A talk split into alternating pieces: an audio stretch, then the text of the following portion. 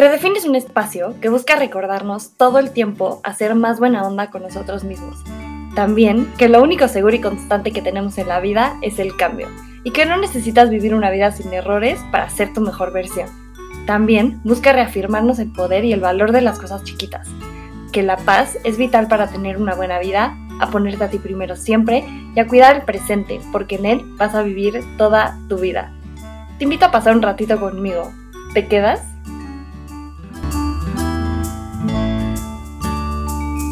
Hola, hola, hola, bienvenidos una vez más a Redefine, yo soy Cam y antes que nada quiero agradecerte por regalarme un ratito de tu vida. Espero que algo lo que escuches Cam y mejore un poquito tu día. Si eres nuevo, bienvenido y gracias por estar aquí hoy. Estoy muy contenta porque justamente traigo a una persona que quiero mucho, que es como mi familia, de mis mejores amigos. Lo he tratado de invitar mucho tiempo y al fin lo tengo aquí.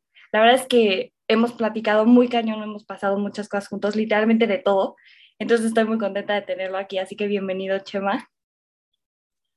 Hola, Cam. Este, pues nada, muchas gracias, muchas gracias por dejar, por invitarme a estar eh, contigo aquí en Redefine y, y pues sí, como dices, ¿no? Creo que hemos tenido muchas experiencias, muchas vivencias, y sobre todo muchas pláticas, muchas pláticas que, que más que, grabaciones han sido pues intensas, personales y, y, muy profundas y creo que, creo que es algo pues bonito para mí poder estar contigo el día de hoy en algo que, que te está haciendo tener un éxito en, en, otro ámbito que tú y yo no conocíamos de ti, ¿no?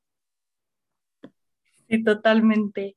Y pues bueno, a ver, a mí me gusta que los invitados se presenten solitos para yo no echarme toda una historia de ustedes. Entonces, más o menos platícale a la gente quién eres, qué haces, por qué crees que te invité.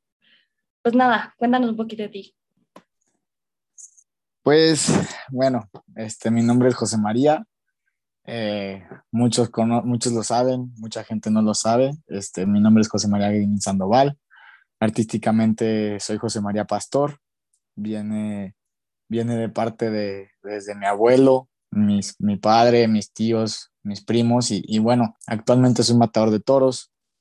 Gracias a Dios es un, un sueño que, que, llegué a cumplir hace, ya van, ya van para cuatro años, ¿no? Cuatro años que se pasan volando, un sueño que, que busqué y que sobre todo lo encontré y, lo supe conseguir.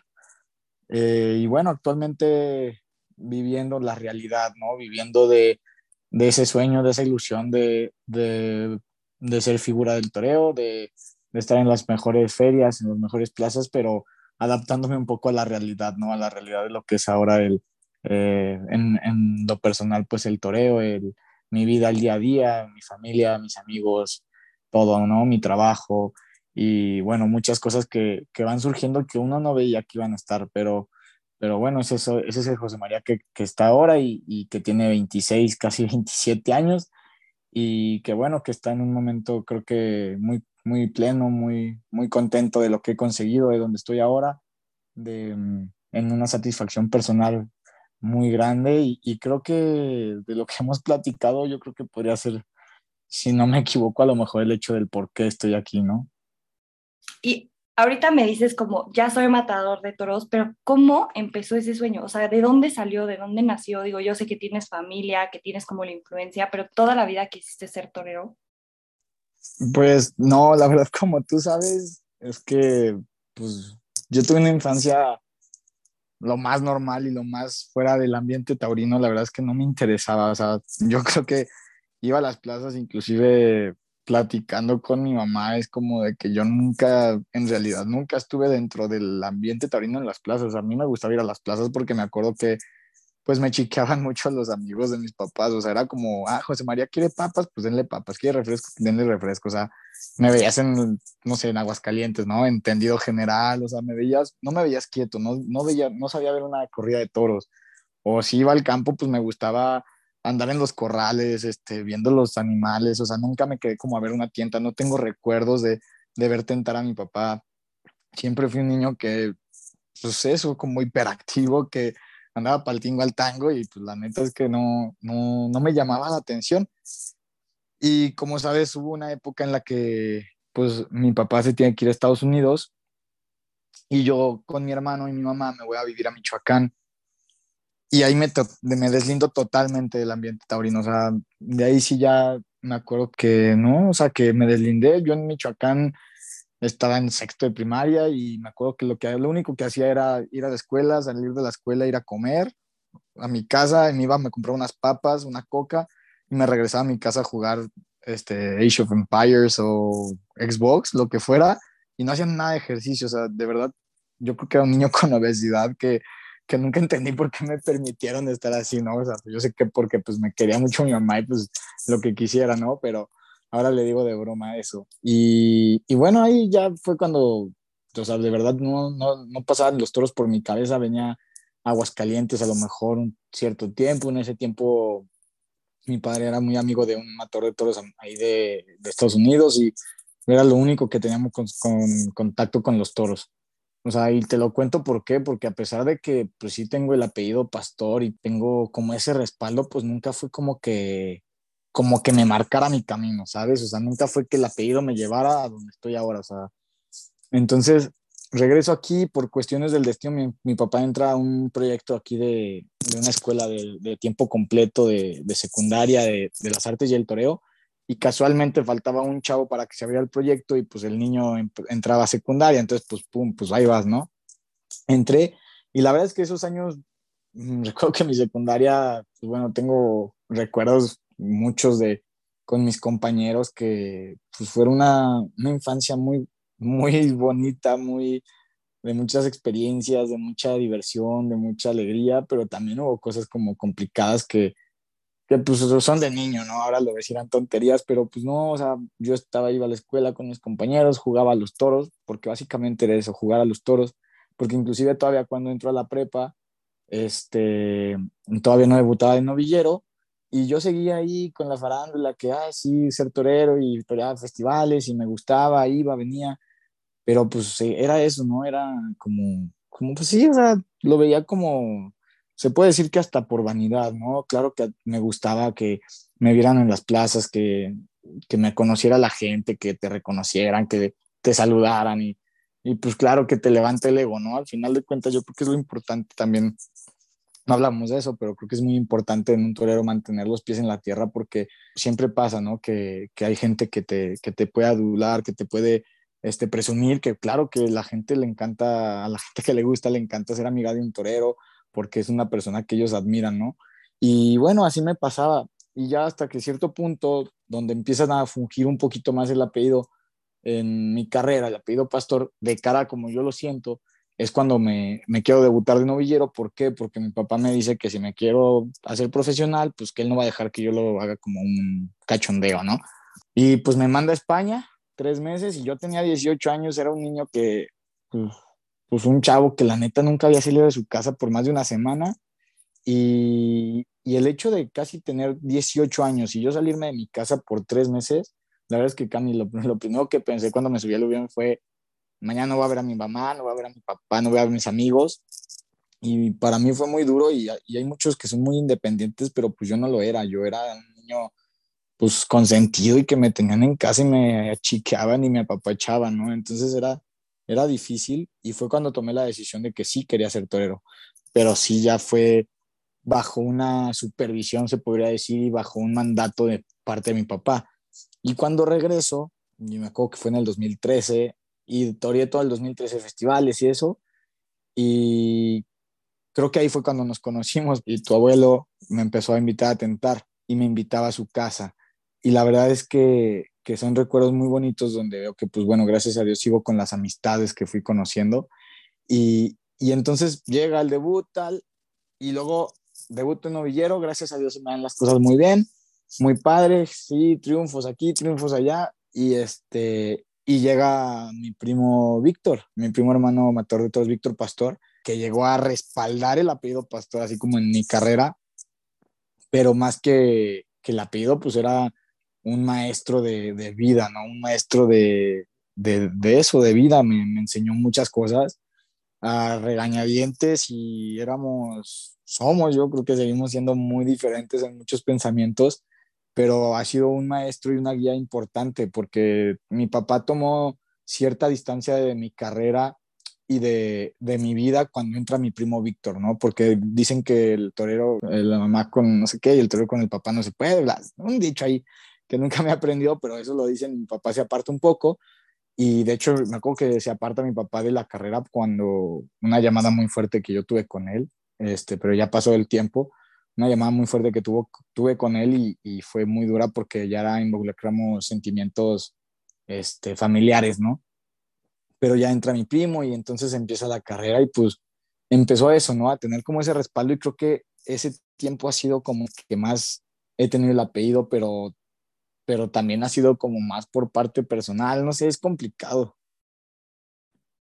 Sí, justo, justo creo que nosotros empezamos a ser amigos desde que regresaste a España y me acuerdo que, pues digo, yo eras un niño, o sea, yo tampoco fui una persona muy metida hasta que empecé a tener la misma edad que la gente que iba.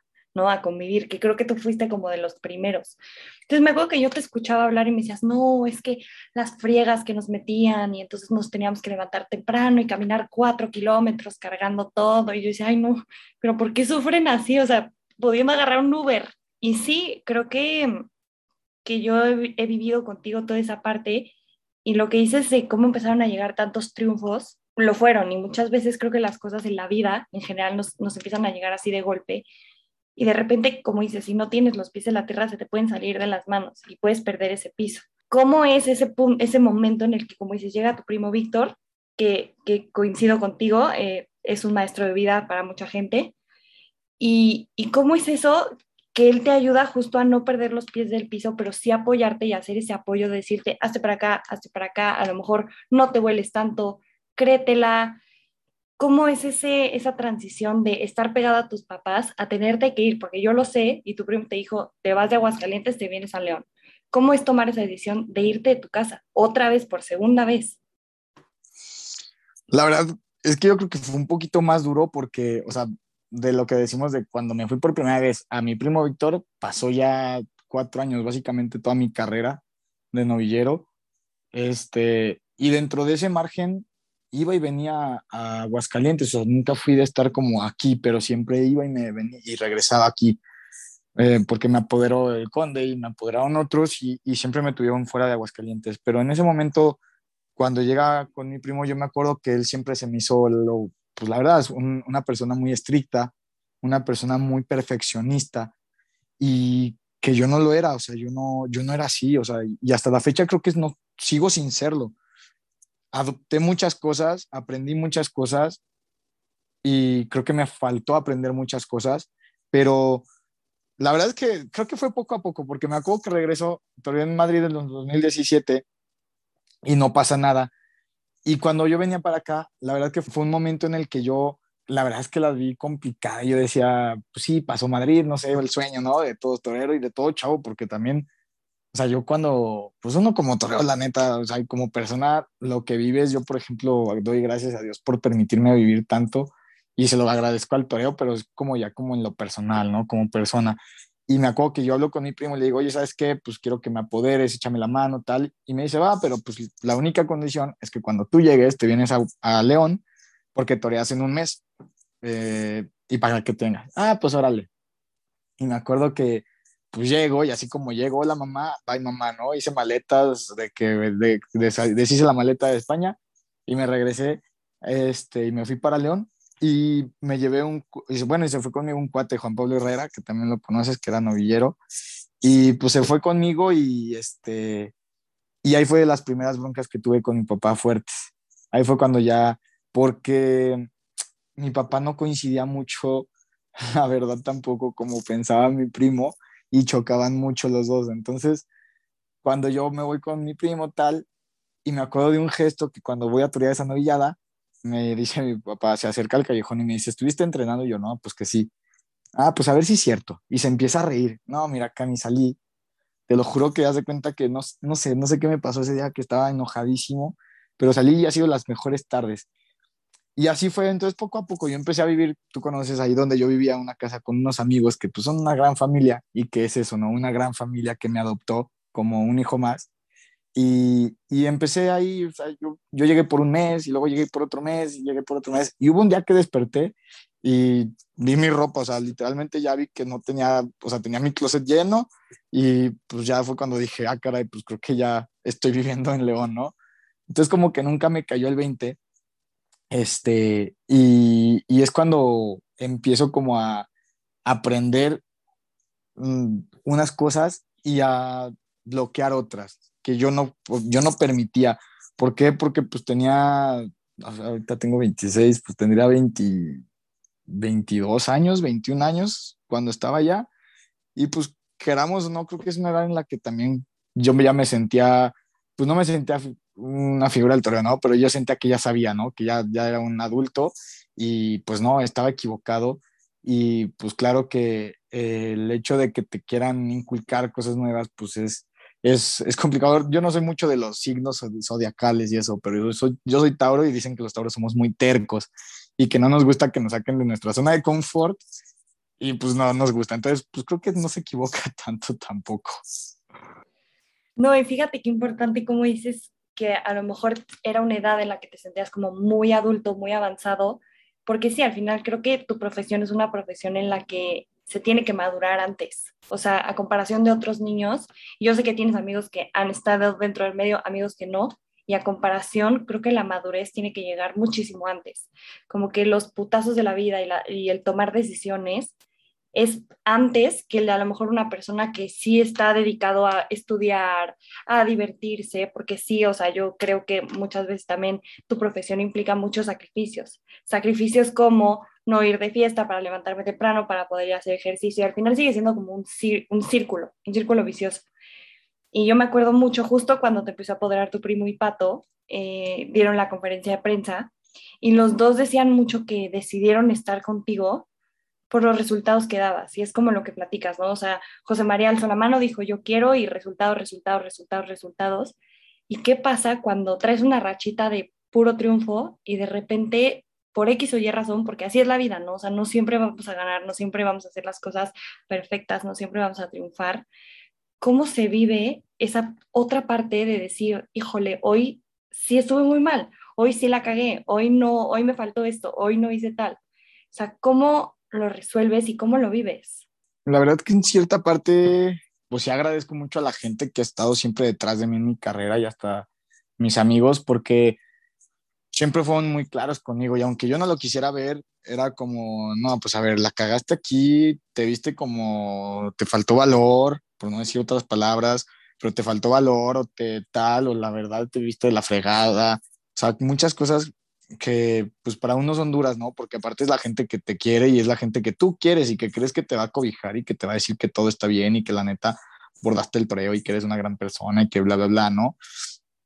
Pero sí, o sea, como dices, cuando yo debuto, pues, llega triunfo, triunfo, triunfo, triunfo y de repente hay un punto en el que me llegaron tantos triunfos que nadie te enseña a manejar eso, ¿no? Nadie te enseña a lidiar con tanto éxito. Entonces, ¿qué pasa? Que uno se, yo en lo personal, no digo que todos, pero yo en lo personal yo creo que me empecé a confiar.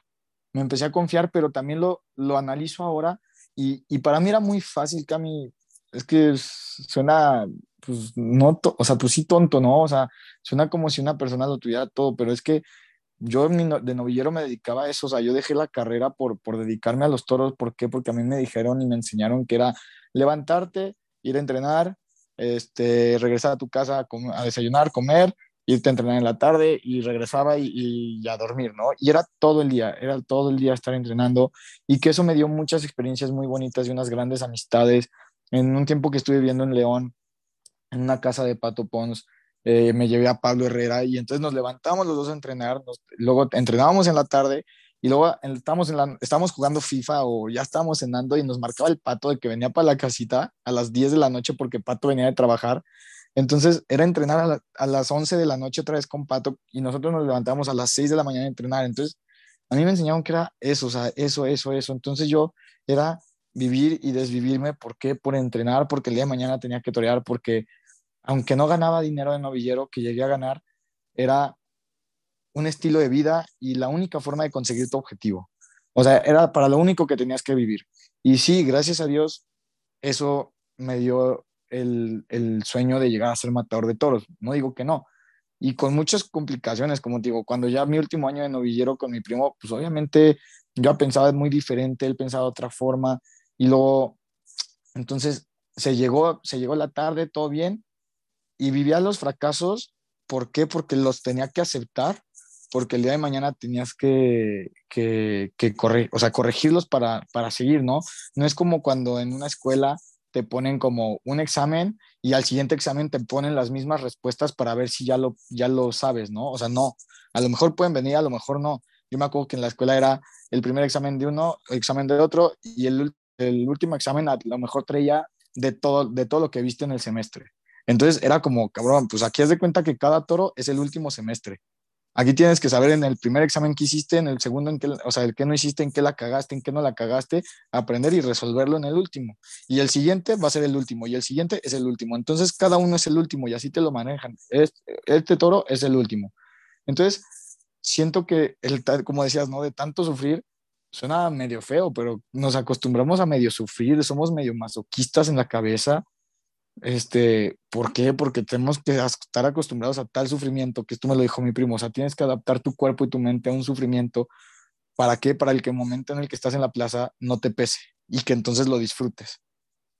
Pero luego, en lo personal, y no sé si mi primo escucha el podcast no, pero ahora lo veo diferente. Ahora lo veo diferente y es cuando yo siento que cambió mi vida totalmente, porque lo que platicamos es de novillero, pero ahora de matador de toros, cuando yo ese 24/7 no se me empieza a dar y entonces me empiezo a frustrar. ¿Por qué? Porque, porque no tenía una carrera, porque no tenía un trabajo, porque entonces cuando no, cuando no toreaba no ganaba dinero, pero entonces cuando toreaba era es tu último toro porque si no cortas las orejas en este toro, pues entonces no triunfas y pues si no triunfas no vas a torear y si no toreas pues no tienes dinero. Y entonces pues yo vivía en otro lugar, no estaba con mi familia, no estaba, y era cargarle la mano a otra familia, porque yo no tenía dinero, porque no, no, no me sabía mantener, o sea, yo que a mí de verdad yo no entiendo el tipo de vida que gracias a Dios he tenido, cómo le hacía, o sea, cómo le hacía para poder estar, este, sabes, como tranquilo, o sea, pues no, no estaba tranquilo, o sea, es lo que digo, o sea, hay un momento en el que me cambia y habrá muchos que, que escuchen esto y van a decir que estoy tonto, pero a lo mejor no, pero a mí me está sirviendo, ¿sabes? Me está sirviendo y estoy en un momento contento que como persona, o sea, de verdad, yo creo que estoy en un momento muy feliz en el que me gusta compartir y platicar. Creo que eso pasa mucho, ¿no? O sea, muchas veces, sea, o sea, y, no creo que lo hagan con mala intención, o sea, al final nuestros papás, nuestros primos, nuestra familia, como que trata de decirnos esos consejos y hazte para acá, hazte para acá, y, y, para evitarnos a lo mejor que caigamos. ¿Por qué? Porque sí, al final, nada más sabe el diablo por viejo que por diablo, pero al final creo que el único que sabe qué necesitas tú para ti, eres tú. Sea, puedes escuchar y que te digan, y como dices, a mí me enseñaron que esta era la única forma de cumplir mi sueño, pero al final hay muchísimas. Y si no te das esa oportunidad de, de, vivirlas y de ver otros caminos y otras opciones, te vas a frustrar y no vas a salir de ahí. Me acuerdo mucho cuando, cuando cortaste el rabo en Lagos, que era como una rachita de frustración, de coraje, porque sí, al final creo que la cabeza es el peor enemigo de todo el mundo, pero por ahí en los libros dicen que los toreros tienen una vida como de sol y sombra, que solo ustedes entienden. O sea, que por más que los de afuera queramos entenderla y apoyar, no se puede. Y yo creo que lo he vivido mucho contigo, o sea, me ha pasado que de repente tienes una tarde muy buena, o sea, como espectador que se te ve muy bien, pero tú te sientes de la fregada. O sea, al momento que alguien te escribe o te dice o te habla, como que lo que te están diciendo los demás a ti no te checa. Entonces era como una rachita que traías como de frustración, de decir como, híjole, ya no me gusta, no estoy a gusto, bla, bla, bla. Me dijiste, ¿sabes qué? Chingue su madre, voy a disfrutar la corrida y lo que salga. O sea, me vale.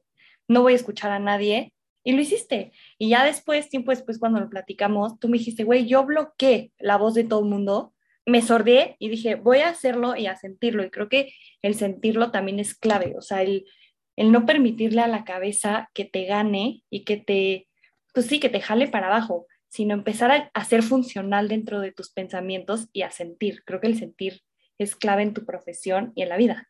Sí, o sea, mira, hay algo que la verdad es que luego, ahora ya lo, lo vas entendiendo y vas asimilando, o sea, y te das de topes en la cabeza. Tantas tardes que he toreado, gracias a Dios, y tantas tardes que pude haber tenido buenas y no las tuve por, por terco, ¿no? Por, por cabeza este, dura. O sea, te digo, yo con mi primo este, choqué, choqué mucho, pero ahora le agradezco demasiado, o sea, y, y, es por qué, porque ahora entiendo muchas de las cosas, porque sí entiendo que a lo mejor a mí no, o sea, como te decía, ese 24/7 me sirvió, que oye, que ya después no lo supe manejar, porque a lo mejor yo no lo supe manejar, pero llegó la persona y llegó esa forma de estilo de vida, o sea, este estilo de vida, cuando tuvo que llegar y me llevó a una parte que quería conseguir.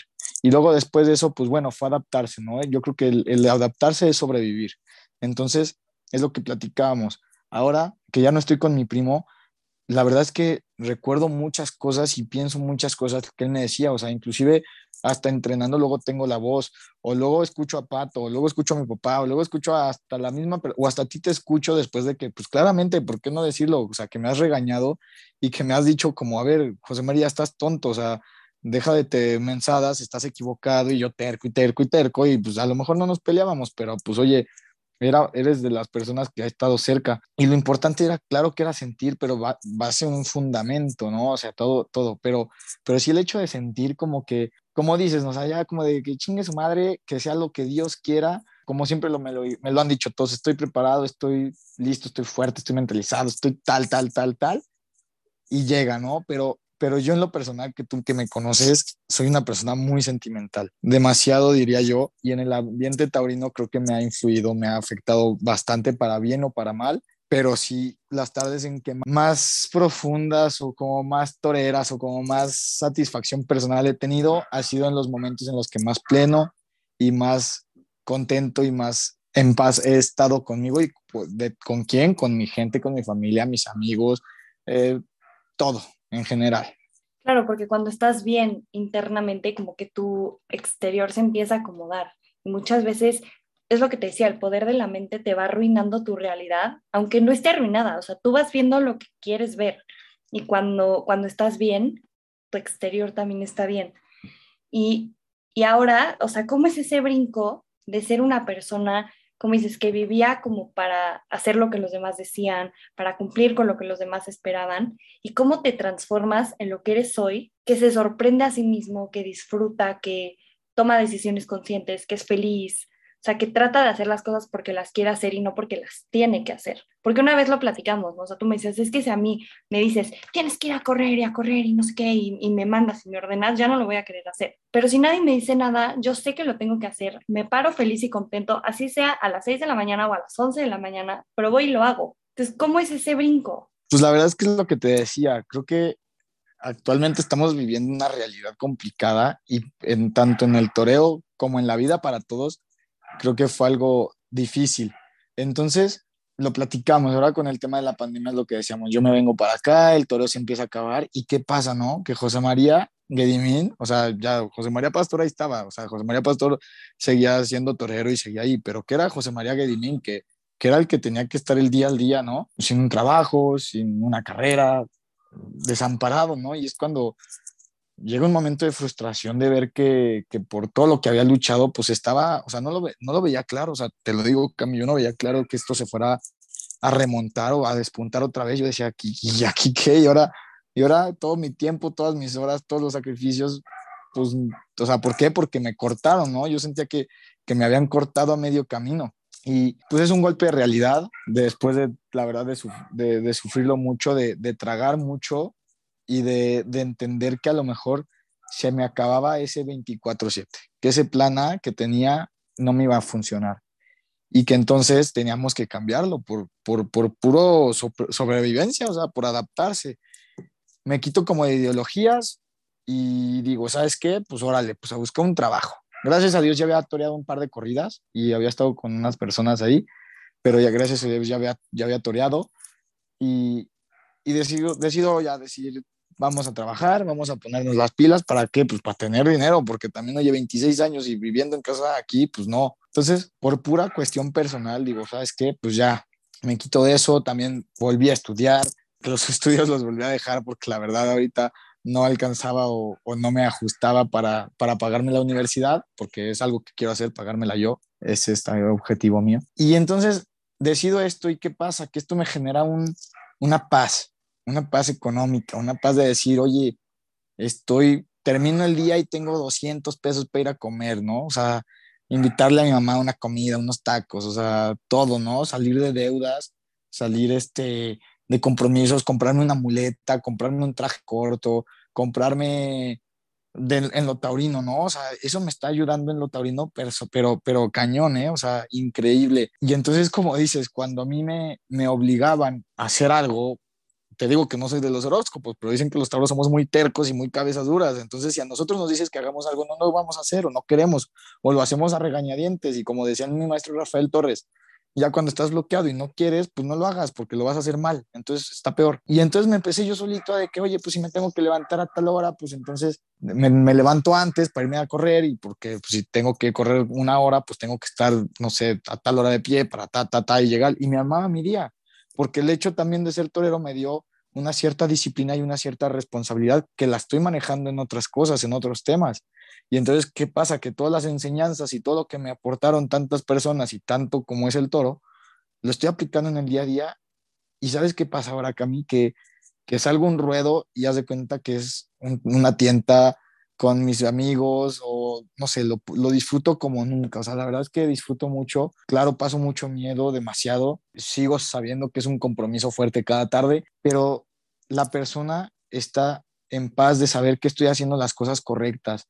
Y lo que más me gusta es que son decisiones que he tomado sin pensar, como dices, en lo que el qué dirán, en el que no, el que es que él me dijo que no, él me dijo que hiciera otra cosa. No, estoy diciendo, a ver, José María, ¿qué es lo bueno para ti hoy?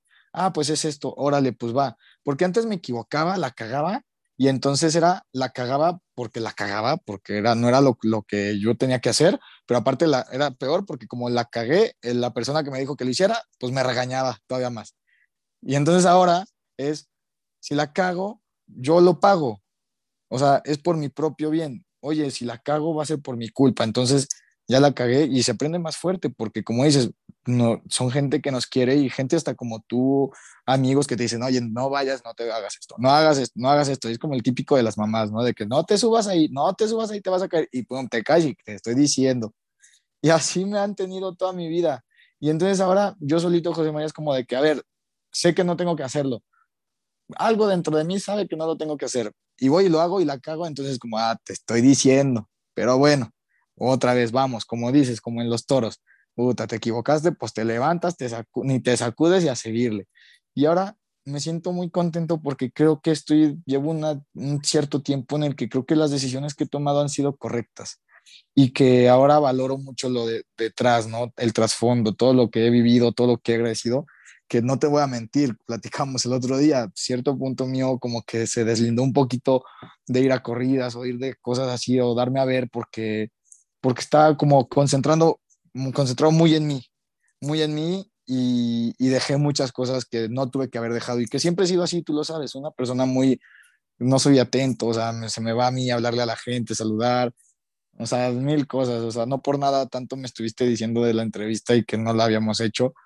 Y soy así, o sea, y tristemente es algo que tengo que trabajar también, pero me estaba concentrando en mí y ahora puedo decir que que estoy viendo los resultados, que estoy contento, que estoy satisfecho y, bueno, claro está que hace poco, más que un triunfo, fue una tarde en lo personal que, que disfruté y que pues, iba solo, básicamente, y fue algo bonito y entonces empiezo a ver en mi trabajo, con mis amigos, con mi familia, y entonces veo que todo empieza como a embonar, ¿sabes? Y entonces empiezo a ver esos resultados en la vida, no solo en el ruedo, sino en la vida, que me están dando una satisfacción que digo, pues a lo mejor es lo que te digo, no me arrepiento y fueron muchas cosas, pero hoy, no me, hoy me está sirviendo otro plano, hoy me está sirviendo otra forma de, de, ver la vida como la es para mí, o sea, como persona, no como torero. Entonces, creo que eso es lo más, lo más bonito y lo más padre que me ha dado hasta ahora el toreo, porque ahora veo que no se ha acabado y que esto sigue para adelante, o sea, y como sigue la vida, pues sigue el toro también.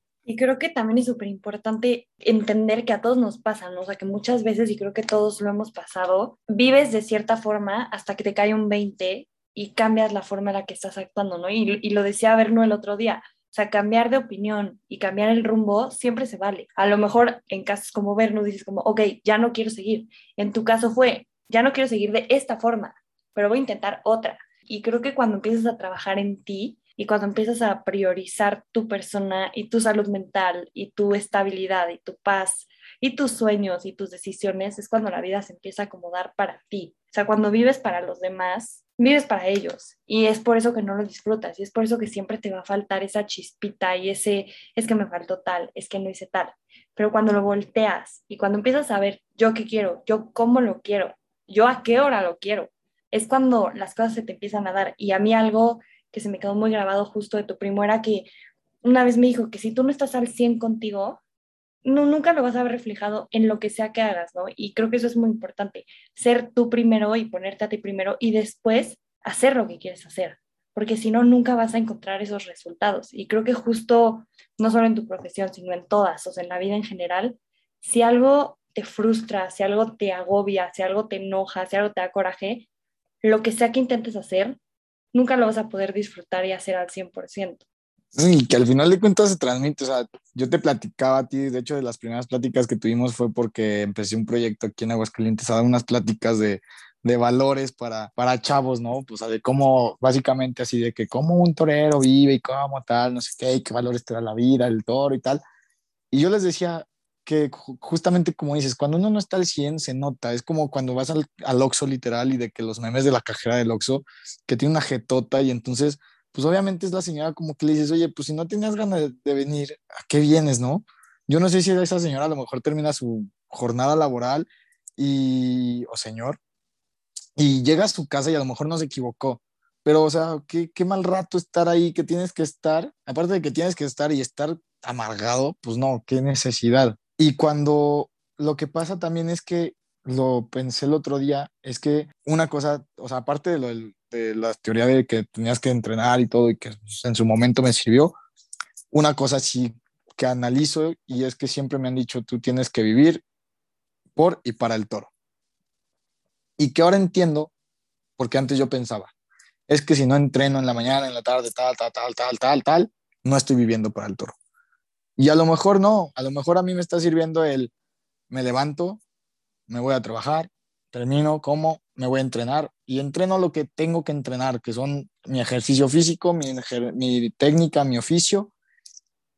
Y fíjate, Cami, que desde, desde que me levanto hasta que me duermo pienso en el toro, o sea, todo el día, todo el día. O sea, estoy en la oficina y es que ¿por qué estás toreando? Pues porque soy torero, o sea, porque estoy haciendo las cosas, ¿por qué? Porque como dices, o sea, Bernus, que tú sabes que lo adoro, que es como mi hermano también, y me dolió mucho la decisión que tomó, pero se necesita mucho valor y a lo mejor a mí se me requirió mucho valor para querer cambiar, pero yo lo veo como un, lo que estoy haciendo ahora es un estilo de vida diferente para el toro, que oye, que no es lo normal y que no es lo que siempre me contaron, no, a lo mejor no, pero oye, me está funcionando en lo personal, sí, y que es lo más importante, lo que dice, hacer las cosas por uno y para que uno esté bien. Entonces, oye, si yo estoy haciendo esto, me, me siento bien y me está funcionando, ¿por qué no? O sea, ¿por qué no seguir así? O sea, no tengo que ser ese torero que está todos los días o las 24 horas exactitas para poder funcionar. No, a lo mejor con que le dedique 12, 8, 6 y me funciona y triunfo, pues oye, qué chingón, qué importante, porque hay toreros que yo conozco, muchos toreros que son muy importantes y tienen sus carreras, estudiaron y nadie les dijo nada y velos ahora y los ves triunfando en la vida y eso es lo bonito, es eso, el triunfar en la vida como y para ti y como sea y como, como quieras, ¿no? Como decías, el estar bien contigo mismo. Oye, ¿cómo se vive esa parte de decir, pongo mi 100%, este, entreno, hago, me vuelvo loco, como ceno, respiro, duermo, sueño, toros, y tú saber que estás haciendo todo lo que está en tus manos, pero que de repente las cosas no se den, o sea, porque muchas veces al final no depende de ti, o sea, tienes que esperar que la empresa, que el no sé qué, que no sé cuánto, que se dé una corrida, que la gente quiera ir, y es un poco frustrante muchas veces, ¿no? Y creo que justo en el medio taurino lo hablaba con Luyanos, que es un ambiente donde hay muchas jerarquías, hay muchas relaciones, hay gente que a lo mejor hace mucho menos que tú y le va mejor. Entonces, ¿cómo se vive ese, esa frustración de, de esperar esa oportunidad que a lo mejor es de un toro y puedes esperar nueve meses y te toca un toro y saber que tú estás dando todo de ti, pero algo no te está abriendo esa puerta? ¿Cómo se vive sin entrar en una frustración y en un coraje y en unas ganas de ya dejar todo? Pues mira, es lo que te decía, antes, cuando era de, de, que no estudiaba ni trabajaba ni nada y era así, era frustrante. ¿Por qué? Porque yo decía, le dedico el 100%, o sea, neta, el 200%, para que no se den las cosas.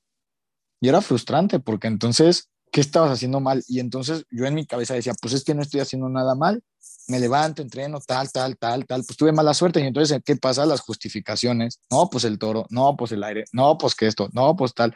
Cuando en realidad, pues, ¿qué es lo que está pasando? Pues que a lo mejor uno no estaba al 100%, no hecho la culpa a terceros, sino uno como persona no se daba cuenta o no, no valoraba en verdad cómo estaba. Ahora en la realidad que estoy viviendo es que yo digo, oye, pues estoy poniendo mi 100%, sí, sí lo estoy poniendo. Oye, que no me llegan las oportunidades o que me va a llegar una oportunidad y a lo mejor no se da, porque gracias a Dios, bueno, toreé un festival aquí en Aguas, que fue que, que se, se, hizo así como súper viral, que llovió así cañón y, y así el agua hasta las rodillas y todo.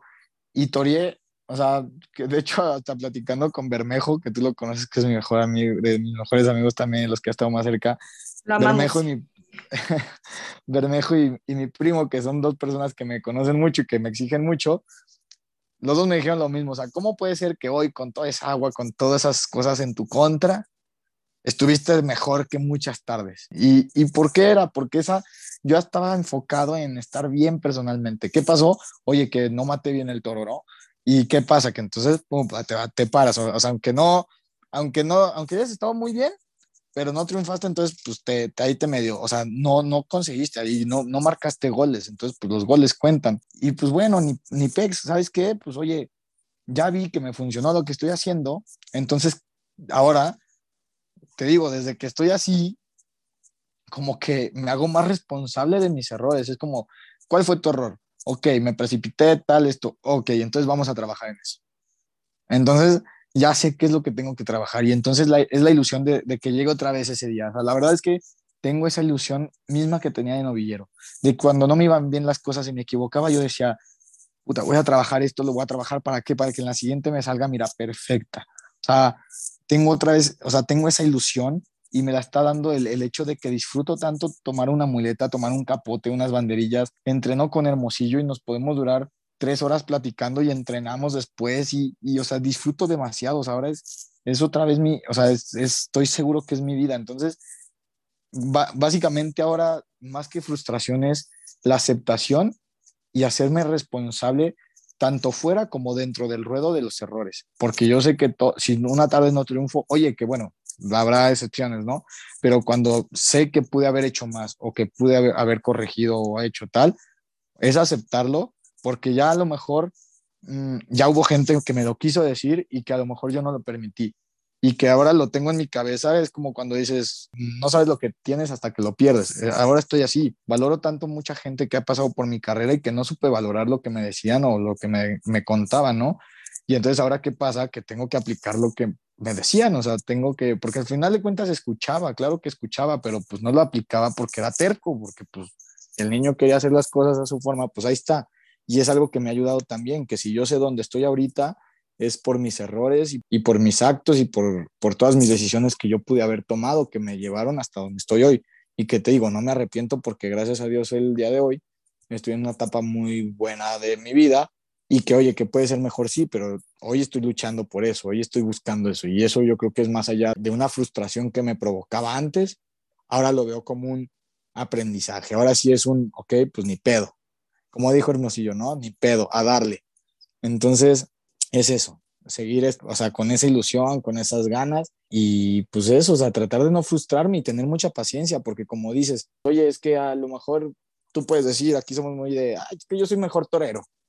Pues sí, pero a lo mejor pues él se la jugó más o cortó más orejas, o como te digo, yo en mi momento pues no cortaba orejas, pinchaba todos los novillos, todos los toros, y cuando no me tenía que creer algo que había conseguido al máximo, pues me lo creía y entonces pues ahí voy para abajo, entonces ahí vienen los altibajos y a lo mejor eso me tiene donde estoy.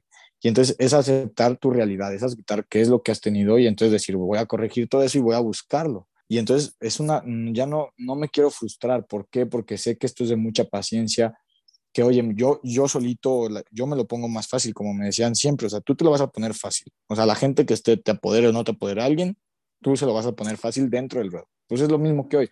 Yo solito me la pongo más fácil. ¿Haciendo qué? Pues lo que tengo que hacer, entrenando, estando bien, tal. Oye, me equivoco mañana, pues ni pex. Si tengo que esperar seis meses para que me llegue esa oportunidad, pues aguantar, aguantar, aguantar, aguantar y dedicarme y darlo y, y seguir.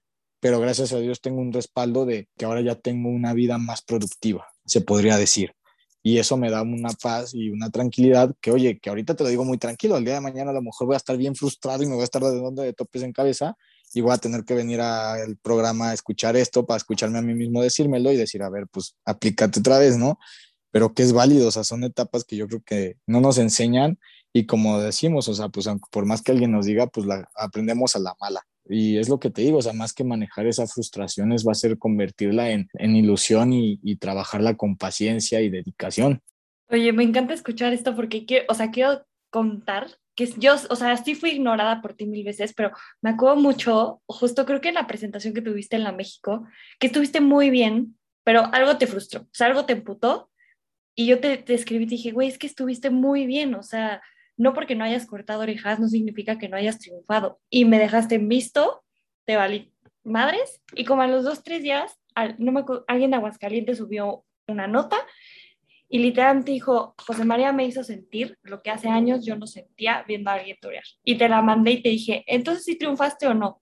Y me volviste a dejar en visto. Pero justamente lo que estás diciendo ahorita, o sea, me, me encanta porque es como si me estuvieras contestando ese mensaje de hace cinco años de decirme, claro, o sea, ahora ya aprendí que a lo mejor y, y no es vital que yo diga corte orejas, claro que es importante, pero también es importante cómo te sentiste, cómo lo disfrutaste, cómo lo viviste y quién te estaba acompañando. Entonces, creo que eso me da muchísimo gusto. O sea, te digo, yo he visto cómo has crecido, tú has visto cómo he crecido yo, hemos pasado mil cosas juntos, pero el ver la claridad que tienes hoy me gusta, o sea, me gusta escucharte y me gusta saber que hoy has aprendido de todos, de todos esos mensajes en visto que has dejado a la gente, hoy los tienes claros y hoy los tienes en la mente. Sí, bueno, pues es que es lo que te digo. Siempre fui muy malo y sabes que es lo peor que hasta con la gente más cercana soy así y me lo reprochan mucho y es válido, eh, tu reclámame. Y cualquiera que de mis amigos o personas que escuchen el podcast y que quieran reclamarme, pues me pueden reclamar, pero de ahí que les conteste otra vez, nada, no sé claro.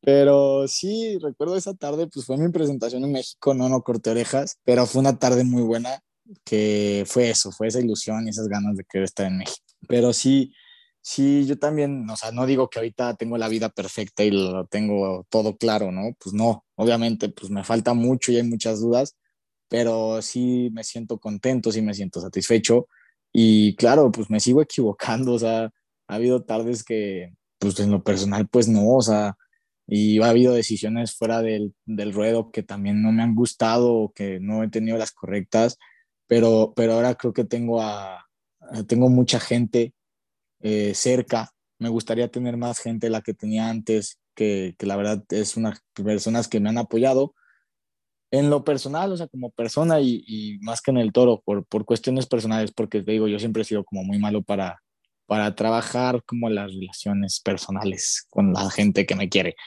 Pero bueno, o sea, pues estoy trabajando y pues sí, lo que te digo, o sea, pues no, o sea, gracias, gracias por, por darte cuenta que pues en medio, a base de golpes he estado aprendiendo y que me tardé un poquito más de tiempo. Yo creo que más de una persona que escuche esto va a decir, hasta apenas, hasta ahorita pero bueno, pues como decimos, pues esto es de mucha paciencia y, y vamos a seguirle ahí buscando y luchando y, y el día de mañana pues, pues a lo mejor me vuelvo a tropezar, pero pues como decía, ¿no? Pues saber que, que, que es por mi culpa, que es total responsabilidad mía y, y bueno, y, y, claro que a pesar de esto no quiere decir que, no, que deje de escuchar, ¿no? Creo que, creo que ahora estoy en el momento en el que más escucho, más, más trato de, asimilar las cosas y darme cuenta de cuando en verdad es algo que me puede apoyar y aportar, porque luego la verdad es que aquí hay mucha gente que siempre quiere intervenir, siempre quiere estar dentro de, quiere ser partícipe, y no que sean malos consejos o malas cosas, ¿no? O sea, todos yo creo que, o la mayoría,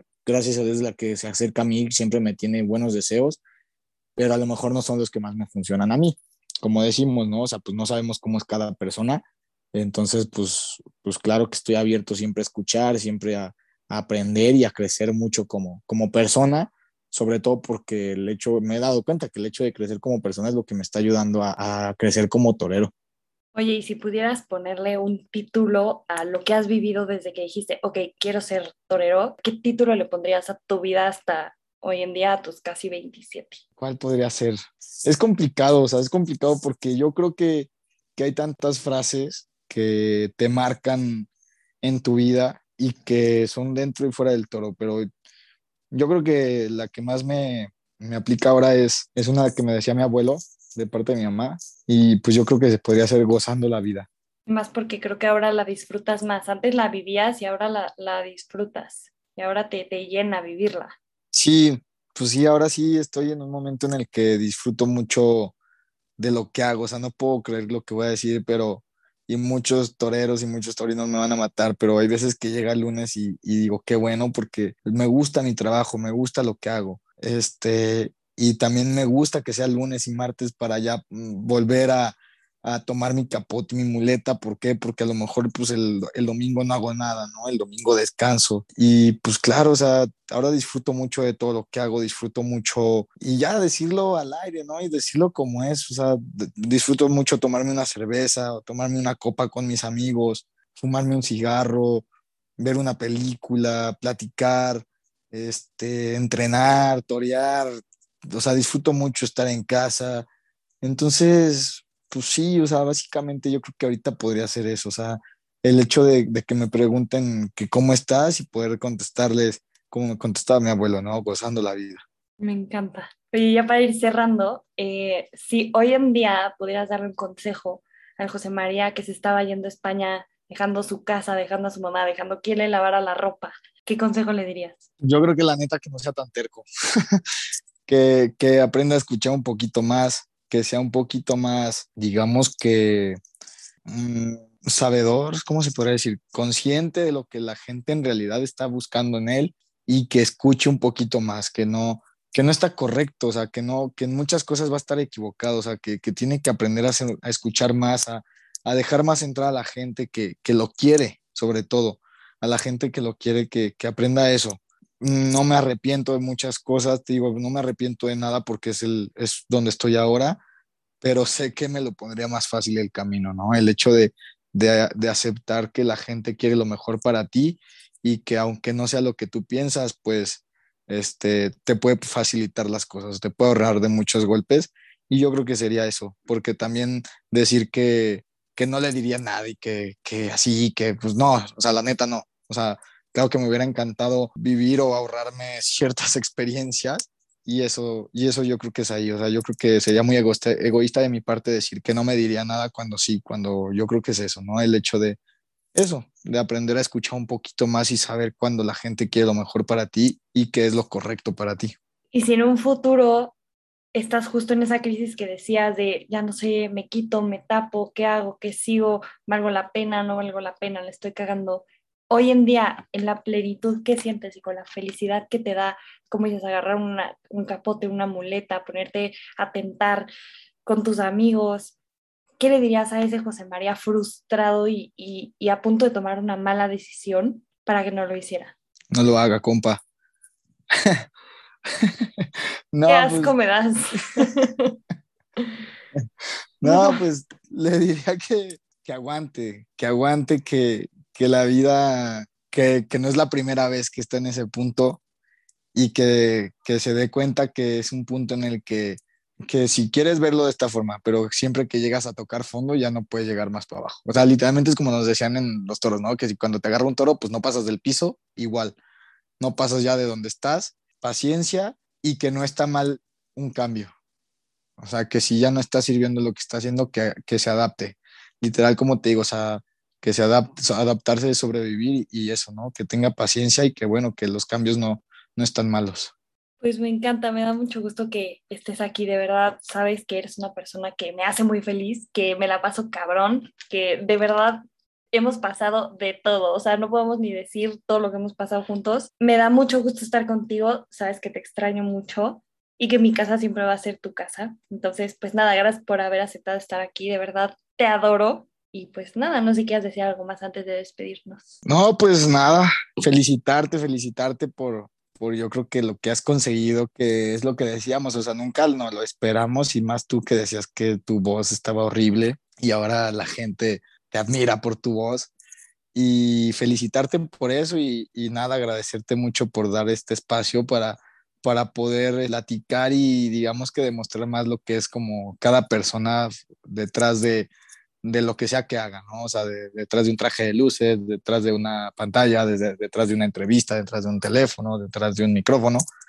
Y que ahorita sí hay, pero pues, o sea, es más natural, porque como dices, hemos vivido tantas cosas que no puedo tener algún filtro contigo y, y pues es, es, lo bonito, ¿no? Creo que es lo que hace importante esto y, y agradecerte a ti, como siempre, pues aunque no es una entrevista taurina, pero agradecerle siempre a toda la gente que, que, me ha dado ese cariño y que, y que de verdad la gente que escuche esto y que me quiera reclamar alguna cosa que en su pasado me haya dicho y quiere reafirmarlo, pues bueno, ahí estamos, estamos a la orden. Eh, pues nada, ya, este, muchas, muchas gracias por haber estado aquí hoy, por darle play, te recuerdo que me puedes seguir en Instagram y a José María también, te voy a dejar su, su Instagram por ahí y mandarnos los mensajes que quieran, siempre va a ser una puerta abierta. Espero verlos aquí en el próximo episodio feliz vida y acuérdate, siempre cuidar el presente porque en él vas a vivir toda tu vida.